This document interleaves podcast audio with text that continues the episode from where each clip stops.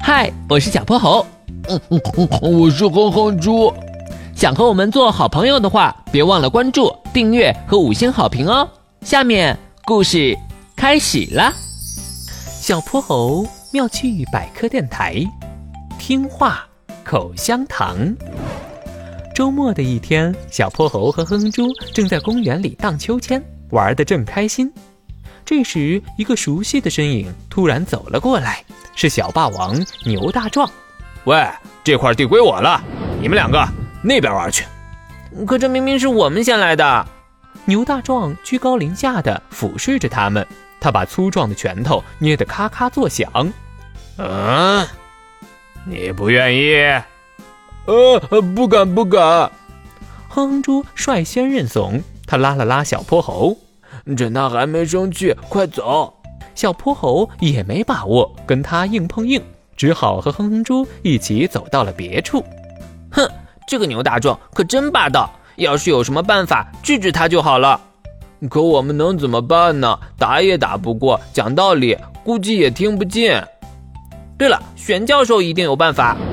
玄教授正在实验室里做研究，他戴着厚厚的镜片，头发乱糟糟的。看起来又迷糊又邋遢，难怪他总说这儿是他的老糊涂实验室呢。可乐可乐，是这么个事儿啊！正好我有样东西能帮得上你们的忙。呃，我把东西放哪儿去了？玄教授领着小泼猴和哼哼猪，把大半个实验室都快翻遍了，还是一无所获。最后，玄教授惊喜的大喊。咕噜咕噜，找到了！原来在我的鞋子里呢！ 哈哈哈哈！嗯，咕噜咕噜，你们别这样，我这鞋子也没多臭吧？嗯， 也就和臭豆腐有的一拼吧。咕噜咕噜，就是这个听话口香糖，只要对方吃了它，你说什么他都会照办。咕噜咕噜。不过要注意，哎，到底是什么来着？小泼猴急着要去教训牛大壮，没耐心等玄教授回忆。玄教授，我们先走了。当他们跑到公园时，牛大壮还在那儿荡秋千。你们怎么又来了？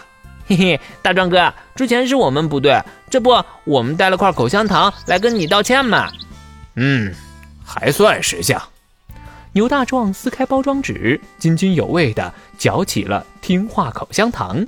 小泼猴和哼哼猪则悄悄地躲到了一旁。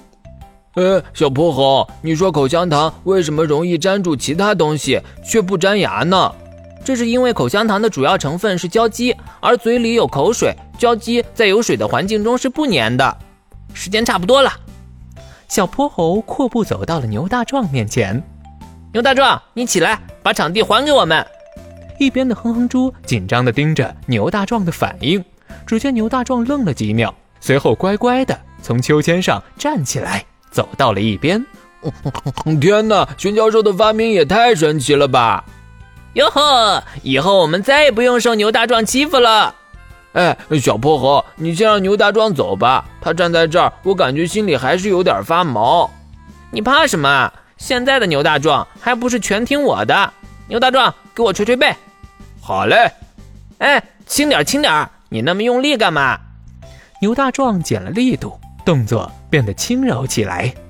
哎，这才对嘛！妈妈呀，这要是在昨天，打死我也想不到牛大壮会变成这样。嘿嘿，哼住，你要不要也试试？好啊，好啊。之后，小泼猴又使唤牛大壮干这干那，包括帮他们捏肩膀、推秋千等等。玩了这么久，都有点渴了。牛大壮，嗯帮我买瓶水去。然而这一次，牛大壮直直地站在那儿，没有动作。什么？你要我帮你去买水？是啊，还不快去！你小子敢使唤我，这么久没挨打，皮痒了是不是？小小泼猴，嗯这什么情况？快跑啊！啊 小泼猴和哼哼猪拼了命往前跑，牛大壮在后面穷追猛赶。有本事站住！啊这时，万能手表亮起了红光，是玄教授的通讯申请。咕噜咕噜，我想起来了，你们要注意，听话口香糖只有半小时的时效，一旦过了时间，它就失灵了。 玄教授，你怎么不早说呀？